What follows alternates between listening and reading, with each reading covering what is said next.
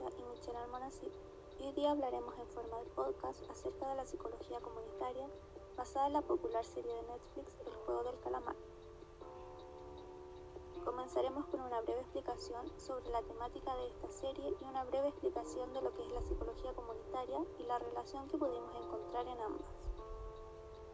También daremos a conocer nuestras posturas y opiniones personales acerca de lo que hemos analizado con respecto a los temas ya antes mencionados.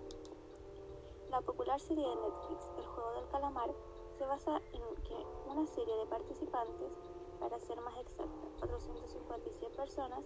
que debido a sus grandes problemas financieros son invitados a participar en una competencia la cual consiste en realizar diversos juegos infantiles, en el cual el ganador se llevaría un gran premio millonario. Lo que estos jugadores no sabían es que al perder en estos juegos los participantes serían asesinados sin piedad alguna. Y en el término de psicología comunitaria, según la autora Maricha Montero, se define como una de las ramas de la psicología que tiene como objetivo el estudio de los factores psicosociales que nos permiten desarrollar, fomentar, mantener el control y poder que los individuos puedan ejercer sobre su ambiente individual y social para solucionar problemas que los aquejan y lograr cambios en estos ambientes y en la estructura social. Ya explicados estos términos, hablaremos un poco sobre las relaciones que llegamos a encontrar en ambos términos mencionados. Para esto nos basaremos en un juego en específico de la serie ya antes mencionada El juego del calamar, el cual es el juego de la cuerda. En este episodio los participantes son separados en 8 grupos con 10 participantes cada uno, en el cual dos grupos deben de tirar una cuerda hasta tal punto de que los participantes con más fuerza tengan una mayor parte de la cuerda, la cual será cortada por la mitad, logrando así que los perdedores, al cortarse la cuerda, caigan a un precipicio causándoles la muerte. Se preguntarán, ¿Qué tiene que ver el juego de la cuerda con la psicología comunitaria? Esto lo explicaremos con el grupo de los participantes principales. Resulta que el jugador más anciano del juego, antes de comenzar, logra buscar la atención de sus compañeros para lograr trabajar en equipo y en comunidad, explicando que pueden ganar sin ser los más ágiles o los más fuertes, sino que tan solo necesitan realizar un trabajo en conjunto, realizando todos la misma acción la cual era sostenerse firmemente de la cuerda inclinado lo más atrás posible por un tiempo de 10 segundos, logrando así que el equipo contrario se vaya cansando lentamente para que al final, cuando ya estén totalmente agotados, los participantes del otro equipo jalen fuertemente la cuerda, logrando así el triunfo. Lo que estos participantes no sabían es que esta técnica les resultaría fallida, pero cuando ya se veía todo perdido para estos jugadores, uno de los participantes les propone a sus compañeros otra técnica para realizar en conjunto, la cual se basaba en que todos los jugadores den tres pasos hacia adelante, para lograr que el otro equipo, al estar tirando con su mayor fuerza, se desplome, logrando así poder tirar con toda su fuerza la cuerda, logrando poder derrotar al equipo contrario, plan que lograron llevar a cabo con éxito.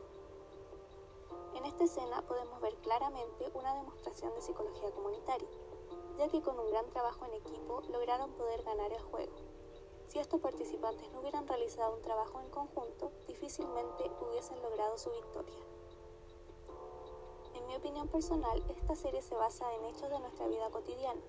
ya que muchas veces se puede ver cómo personas compiten diariamente los unos con los otros para lograr así lo que necesitan personalmente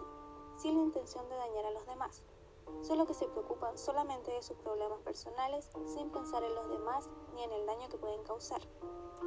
Pero independientemente de esto, la serie también nos logra dar a entender que en el capítulo ya antes mencionado y explicado, el cual es llamado No abandones al equipo, que si las personas lograran trabajar más en conjunto, se podrían lograr varias cosas mucho más importantes y con mucha más unión en nuestra vida cotidiana.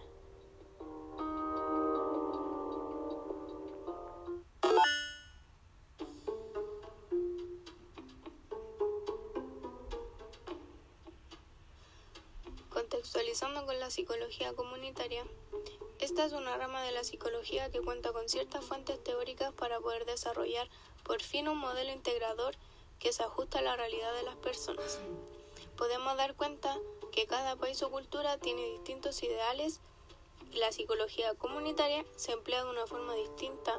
como es el ejemplo de Norteamérica. Se plantea como una psicología comunitaria también, pero su orientación se basa más en la salud mental comunitaria, poniendo énfasis a lo concreto. Esta no se encarga de hacer un cambio global, no cambia el sistema de los individuos, sino que mantiene el sistema para que los individuos se adapten a él.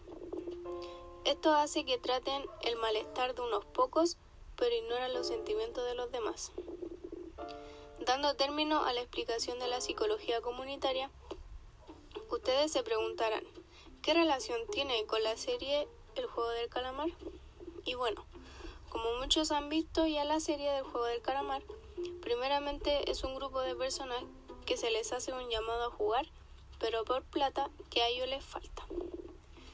Este grupo de personas se transforma en una comunidad, ya que están regidos por reglas a seguir en un determinado sistema. Ahora, basándonos principalmente en el juego de esta serie, nombrado anteriormente como el juego de la cuerda, daremos a conocer la conexión o la relación que tiene con la psicología comunitaria. Profundizando más en el juego, se encuentra un participante, lo cual es de tercera edad, por lo que nadie quería que formara parte de su grupo, ya que por su edad ellos creían que no iba a tener fuerza. Lo que este juego principalmente tenía como requisito el uso de la fuerza. Un participante lo agregó a su grupo, pero no todos estaban de acuerdo. Ya al comenzar el juego, había que hacer uso de fuerza para que uno de los equipos ganara porque de lo contrario los jugadores caían a un precipicio dando con la muerte. El caballero, que tenía bastante edad, comenzó a dar unos tips o tipos de estrategia para poder ganar el juego. Más de alguno de los jugadores dudó, pero finalmente le hicieron caso a lo que el caballero decía, y así poco a poco iban venciendo al equipo contrario, dándoles el triunfo y la satisfacción de encontrarse sanos y salvos. Los participantes agradecieron mucho la estrategia que el caballero tenía y lo felicitaron. Dando a explicar esto, la notoria relación que existe entre estos elementos es la pequeña transformación o estrategia que el anciano entregó para que su grupo sea beneficiado en el juego. Repercutió de una buena forma y dio un fruto positivo, por lo que en la psicología comunitaria generalmente se trata de hacer un cambio o transformar el sistema en que las personas se encuentran. Repercutiendo está en todos, en este caso el de los participantes, y siendo ellos partes del mismo cambio o transformación. Dejaron de lado su autoritarismo e ideales atrás para pensar no solamente en ellos, sino en un grupo y poner en una balanza qué era lo que estaba bien y lo que estaba mal. De esto trata la psicología comunitaria, trabajar en conjunto y fortaleciendo la participación de las personas en su propio entorno. Hace una intervención que promueve que los individuos de una comunidad sean los agentes de cambio de sus propios entornos y ser activos al detectar las necesidades y la solución de problemas. La acción que tuvo este anciano de dar una idea que le favoreciera a todos fue clave para que las demás personas pudieran ver la situación en la que se encontraban y ser gestores del cambio igualmente para ayudarse en comunidad.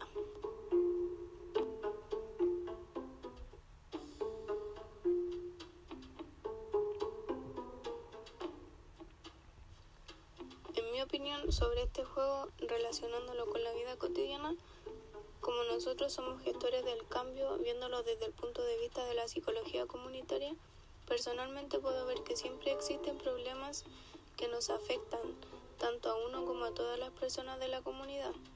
por lo cual siempre tratamos de imponer nuestras ideas y no detenernos a pensar en la idea de las otras personas, ya que todos saben. Solamente que muchas veces no se respeta la opinión o lo que tiene que decir el otro. En el juego del calamar pasa algo similar, dado que globalmente es el individuo el que tiene que lograr su objetivo para que se le dé el premio, que en este caso era dinero para sea cual sea su situación. y no ve o no quiere ver al que tiene a su lado. Se olvida completamente de que existen otras personas, pero en el momento de que un juego necesita la ayuda de demás personas y trabajar en grupo, les cuesta, ya que no se han puesto en práctica hacer un cambio. Uno piensa en uno mismo, pero cuando otra persona tiene algo que ofrecer de su saber y funciona realmente, ahí es cuando uno se da cuenta que en comunidad se puede trabajar mejor y pueden lograr hartos cambios que les favorezcan.